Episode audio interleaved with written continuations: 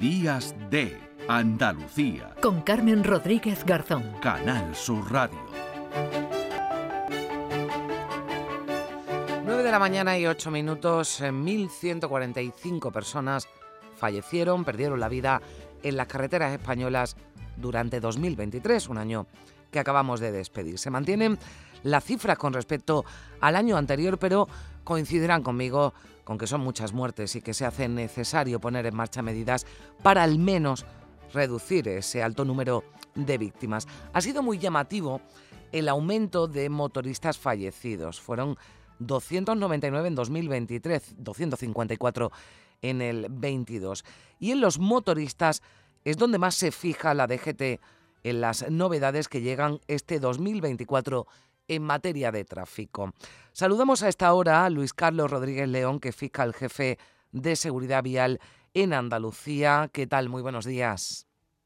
Hola, muy buenos días. Bueno, vamos a ir desgranando si le parece alguna de esas medidas que, como decimos, están dirigidas en su mayor parte a los eh, motoristas. A ver, ese examen para los que vayan a conducir, por ejemplo, una moto de 125, ¿qué le parece? Hombre, es que ya era hora, resumiendo. No, es que eh, conducir una moto no tiene nada que ver con un turismo ni con ningún otro, ningún otro vehículo. Yo creo que eh, no se pensó bien cuando se permitió al conductor con un permiso B que con tres años de experiencia pudiera coger una moto, porque como digo, mm. eh, las formas de conducir y los riesgos son absolutamente distintos. Esto se quiere corregir ahora con ese curso obligatorio que a mí me parece imprescindible para poder circular con seguridad por ellos mismos. ¿eh? Hmm. O sea, ese curso lo va a tener que hacer cualquiera, ¿verdad? Que se ponga, eh, bueno, pues se suba, ¿no? O se, tenga, se, ponga a conducir una moto de 125, cualquiera. Efectivamente, efectivamente. En principio esa es la idea que tiene la DGT, todavía no se haya materializado, está en todo, todas las propuestas que anunció el ministro el otro día, pues están en fase de estudio y, tendrán que desarrollarse en breve tiempo, supongo, pero efectivamente la idea me parece correcta. Hmm, recordaba, ¿no? El otro día en una entrevista que escuchaba a Pera Navarro, al director general de, Tráfico, que como usted decía, esta medida pues en su momento se lleva a cabo, decía que igual no se había pensado demasiado, el objetivo era, digamos, despejar de coches, ¿no? La, la ciudad, pero claro, eh, lo que estamos viendo por las cifras que hay encima de la mesa, por los, eh, bueno, esta misma, esta misma mañana, en este sábado, estábamos contando la muerte de un chico de 16 años con una moto en, en Cádiz, eh, también eh, esta mañana conocíamos también la muerte de un motorista. Esto es casi un diario, con lo que eh, cualquier medida, ¿verdad?, para reducir esa siniestralidad, en este caso de las motocicletas, pues son bienvenidas. Algo no se estaba haciendo bien. Claro, evidentemente. Tenemos una media de algo más de tres fallecidos diarios en, tráfico. Eso, eso, mm, aunque parezca un número muy corto, eh, hay que pensar que detrás de un fallecido hay una tragedia familiar, una persona que pierde la vida, proyectos de vida truncados, familias destrozadas. Hay gente que yo, eh, familiares que yo recibo en el despacho a preguntar qué es lo que va a pasar con su asunto y, estas cuestiones, y cuando le comenta las soluciones que hay desde un punto de vista jurídico y demás, yo veo personas que no pasan página, que llevan años y años con su vida eh, transformada por la pérdida de un familiar eh, en un siniestro de tráfico. Mm. Entonces, mm, bueno, es, un drama humano que hay que corregir. Un drama humano, bueno, que desde luego la peor consecuencia es la muerte, pero también hablamos de muchísimas personas con lesiones, con heridas en esos accidentes de moto, por eso también entre esas novedades se va a obligar porque vemos que no ocurre siempre, ¿no? A llevar, por ejemplo, un casco completamente integral para los que conduzcan motos, guantes también eh, homologados, porque hablamos también de evitar, ¿verdad?, lesiones importantes para, para estos conductores. lesiones que muchas de ellas son de por vida, ¿eh? Eh, y que te cambian la vida, que te quedas en silla de ruedas o que te quedas en una cama hasta que se cumplan tus días, o que te cambia totalmente tu, tu, forma de vida por las consecuencias, las secuelas que, que te deje. Eh, lo del casco, parece mentira que, a estas alturas de la vida tengamos que seguir insistiendo en la necesidad del casco. Habrás visto también en las cifras que hay una gran cantidad de personas que siguen sin ponerse el cinturón de seguridad. Hmm. Eh, yo, sinceramente, eh, es- por más esfuerzos que muchas veces se hace desde la, desde la administración, eh, mm, a veces el único recurso que queda es la sanción, la multa. La gente protesta por las multas, pero es que muchas veces cuando no hay educación, cuando la gente no se convence de que tiene que, de que las normas se ponen por su bien, eh, no queda otro remedio que sancionar. Y parece mentira que a esta altura sigamos con estos mismos problemas.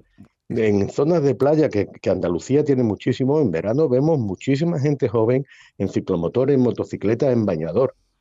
No piensan que una caída, aun cuando sea fortuita, el asfalto es, una, es un papel de lija que se come la piel. Hay lesiones gravísimas con esto. Bueno, pues eh, siguen yendo en bañador y no se ponen una ropa adecuada para protegerse. Pero- Sinceramente, no es un problema de educación en el fondo. Claro, pero como usted decía, que haya gente que no se ponga el cinturón de seguridad. Yo es que ya yo no me acuerdo de, de- de no Claro, de no si es habérmelo puesto ya. Exactamente, no, no, no recuerdo desde, bueno, en su momento no era obligatorio, pero yo desde luego mm, tengo 47 años y algunos años de, de carnet, no recuerdo no haber llevado eh, nunca el, el- el Claro. cinturón de seguridad, ¿no? Es que, eh, claro, pero es que insistimos muchas veces, que también, por supuesto, porque también lo vemos en las cifras de accidentes, en no usar eh, teléfono móvil, no distraerse, porque las distracciones sí, también claro, por supuesto. forman parte de los accidentes. No beber alcohol, no consumir ninguna sustancia para ponerse al volante, insistimos en eso, pero parece que es que lo del cinturón lo damos por hecho, pero, Carmen, si es todo sí, tan básico, Si es todo lo que está usted diciendo, es todo tan básico y tan coherente que parece mentira que haya gente que todavía eso no lo entienda, no lo haya asimilado. Desde luego. Bueno, hablábamos de los motoristas, pero hay otra medida, a mí me gustaría Sí. comentarla también, ¿no? Porque eh, Sí. yo creo que precisamente también para evitar que la gente más joven pues coja la moto, ¿no? Porque hasta los 18 años no se puede poner al volante de, un, Ujú. de un turismo. eh, se podría implantar, parece que sí, una iniciativa que ya además es una realidad en otros países europeos, la posibilidad de que con 17 años se pueda conducir acompañado. Bueno, pues A ver. yo no, no tengo una opinión clara sobre, sobre el tema, porque eh, mm, lo que necesitamos es una persona con suficiente madurez como para saber lo que hace, protegerse y sobre todo proteger a los demás. Entonces, bueno, que uno es maduro más maduro con 18 que con 17, bueno, pues, eh, pues posiblemente sí. Eh, y si seguimos rebajando dentro de unos años, nos vamos a los 16 o a los 15 para determinado tipo de vehículos, etcétera, etcétera, pues no sé yo si pasamos del, del cochecito de plástico de los Reyes a un vehículo para circular por la calle. Yo creo que lo que hay que hacer es demostrar demostrar las capacidades y la madurez suficiente como para conducir con seguridad. Y hay que poner un límite, igual que se establece un límite de 18 años para votar y Mm. para, de- eh, para mm, determinadas cuestiones de la vida, po- como ocurre en la legislación de todos los países, también hay que poner un límite mínimo en, eh, para obtener un permiso de conducir, teniendo en cuenta que todos estos artefactos son máquinas peligrosas que causan lesiones y muertes, como estamos viendo en la estadística. Por lo tanto, a mí me parece que hay que mantener un, mínimo de edad con coherencia según eh, el grado de madurez que determinen los expertos. Mm, Bueno, es un asunto que está ahí, que se está eh, estudiando, que se va a debatir. Hablamos de los más jóvenes, pero ¿qué pasa, eh, fiscal, con los conductores de más edad? Que ya hemos hablado en otras ocasiones de este asunto Sí. porque el envejecimiento de la población es un hecho, el envejecimiento también de la población que conduce y bueno, pues eh, es verdad que se ha reducido ¿no? el, el tiempo de, de revisión de- del carné, pero nos encontramos con gente pues cada vez más mayor que se pone en la carretera.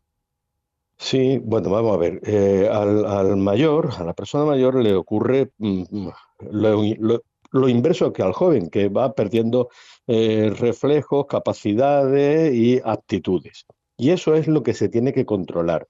Lo que tampoco se puede hacer es que a una persona, porque haya cumplido una determinada edad, si está en perfectas condiciones para conducir con seguridad, de golpe se le quite la única posibilidad que pueda tener de desplazamiento, de movimiento y demás. Sobre todo mm. en localidad, en los pueblos, estamos hablando de la España vaciada, estamos hablando de personas que van desde su casa en el centro del pueblo a la parcelita eh, que, tiene, que tiene al lado. No puedes eh, castigar a las personas mayores por el hecho de cumplir una determinada edad para encima quitarle la poca movilidad que le pueda quedar en un momento determinado, porque eso es también pérdida de calidad de vida importante. Entonces, eh, insisto, yo creo que la medida va precisamente por el mismo camino que antes de los menores, hmm. de comprobar la capacidad física, psíquica de la persona y el que no la tenga, pues desgraciadamente no podrá conducir y el que esté en perfectas condiciones sin mirar el carnet de identidad, pues tendrá que seguir conduciendo. Bueno, pues eh, se le entiende perfectamente, lo que hay que determinar la capacidad, bueno, es al margen de de, la edad, ¿no? En este caso, una edad mínima y también, bueno, pues a las personas eh, más mayores. ¿Y qué pasa con los patinetes? Porque, claro, hablamos de controlar la capacidad que alguien tiene para ponerse, pues, eh, eh, bueno, pues en, un coche, para conducir una, una motocicleta, pero con esto de los patinetes, que ahora parece que ya sí va a haber cierta regulación, al menos a partir del 22 de enero los que se vendan tienen que contar con un certificado de circulación, tienen que cumplir unas normas que claro, a mí no sé usted, pero a mí lo que me preocupa es que no se estuvieran cumpliendo hasta ahora, ¿no? Y, que hayamos visto patinetes sin ninguna legislación. Sí, sí, dígame. Con mi opinión personal, yo lo único que le puedo decir que a mí me parece que lo que se ha hecho con lo de los patinetes es un despropósito general. Eh, cosa es el aparato en sí, la homologación, sus características técnicas, sus fichas, etcétera, etcétera, etcétera, en cuanto a aparato. Pues muy bien, eso es como el que se compra una lavadora que tiene que estar homologada y tiene que cumplir unos requisitos. La cuestión no está tanto en el aparato y en sus características técnicas como en el uso del aparato. Estamos diciendo que queremos reducir el uso de vehículos contaminantes, con combustibles sólidos, etcétera, etcétera. Nos vamos al vehículo eléctrico, aparece el patinete, eh, para reducir el número de vehículos que circulan por las ciudades, porque esto es nada más que se podría usar en las ciudades, eso hay que tenerlo absolutamente claro. Y sin embargo, estamos eh, haciendo que los patinetes, con la legislación que hay actualmente, estén circulando por las aceras en vez de por los sitios donde van los vehículos que queremos eliminar. Es decir, hemos trasladado el problema al peatón. Y eso no es, eh, no es coherente de ninguna de las maneras. Por otra parte, el que se compra un patinete porque va a un centro comercial, se lo compra y sale ya allí montado, no, no tiene ni idea muchas veces de las más mínimas normas de circulación y van circulando con los patinetes como si fueran peatones, en cualquier sentido, en, por cualquier sitio. No, mire usted, usted está participando en el tráfico con un vehículo, porque al final la DGT consideró que efectivamente es un vehículo, pues usted tendrá que cumplir todas las normas de tráfico propias de un vehículo. Y usted no puede ir en una calle de una sola dirección con circulación en una sola dirección, usted va eh, con el patinete en sentido contrario, porque está generando un peligro para usted y para los demás. Es decir, el patinete, si lo consideramos un vehículo y el que lo lleva un conductor, tiene que cumplir las normas de tráfico, igual que se está haciendo ahora, que usted acaba de plantear con ese curso para los motoristas, tiene que haber algo que habilite a una persona a que conduzca con seguridad ese tipo de artefacto. Y además, por supuesto, fuera de las aceras, con casco obligatorio y seguro mínimo obligatorio para todos porque si causas un perjuicio a cualquier otra persona que no tiene culpa ninguna, tiene derecho a que mm. sea indemnizado y que eh, se le resalzan los daños que se le hayan podido causar. Eso es tan, tan coherente, tan evidente, tan básico, que sinceramente a día de hoy no sé cómo eso no se ha terminado ya. Pues eh, le estoy escuchando, estoy, no puedo estar más de acuerdo con usted porque mm, evidentemente si alguien se pone eh, bueno, pues se sube a un patinete, lleva un patinete, maneja un patinete que en algunos casos alcanzan velocidades importantes y forma parte, como decía, también del paisaje urbano, pues qué menos que cumplir las normas de, tráfico. No sé si me he dejado y, quería destacar usted alguna novedad más eh, prevista para, para este 2024 eh, por, la por parte de la DGT, para bueno, pues para intentar reducir esas cifras insoportables que aunque se mantienen o vayan bajando, como usted decía, que haya tres personas que mueran al día de media en España en las carreteras es, es algo para, para más que reflexionar, ¿verdad? Para actuar. Hombre, yo en lo que ha dicho la DGT no lo, no lo he visto, salvo que me haya eh, confundido, eh, pero sí deberíamos darle una vuelta al tema de la circulación en el ámbito urbano con los atropellos a peatones y la incidencia que se produce en las ciudades. Me consta, por ejemplo, que el Ayuntamiento de Sevilla está ya tomando medidas, después de haber, comentado con sus responsables, eh, en determinados puntos negros de, la ciudad para poner eh, pasos de peatones inteligentes o soterrados, etcétera, etcétera, de tal manera que se evite este, esta situación. Y yo creo que eso eh, en el ámbito urbano, donde tiene mucha más competencia, porque así lo establece la ley, en los ayuntamientos que la propia DGT, debería replantearse y darle una vuelta seria al, al tema de la ordenación y la, y la circulación en las vías urbanas. Bueno, pues ahí queda también ese mensaje, cumplan las eh, normas, eh, sentido común también y responsabilidad a la hora de ponerse, bueno, pues eh, delante de cualquier vehículo, ¿verdad? Ponerse en manos de cualquier, de cualquier vehículo, sea moto, patinete o turismo. Luis Carlos Rodríguez León, muchísimas gracias, como siempre, por, por, atendernos y por dedicarnos estos minutos aquí en Días de, de, Andalucía. Que tenga usted buen día, gracias. Muchas gracias. Buenos días. Días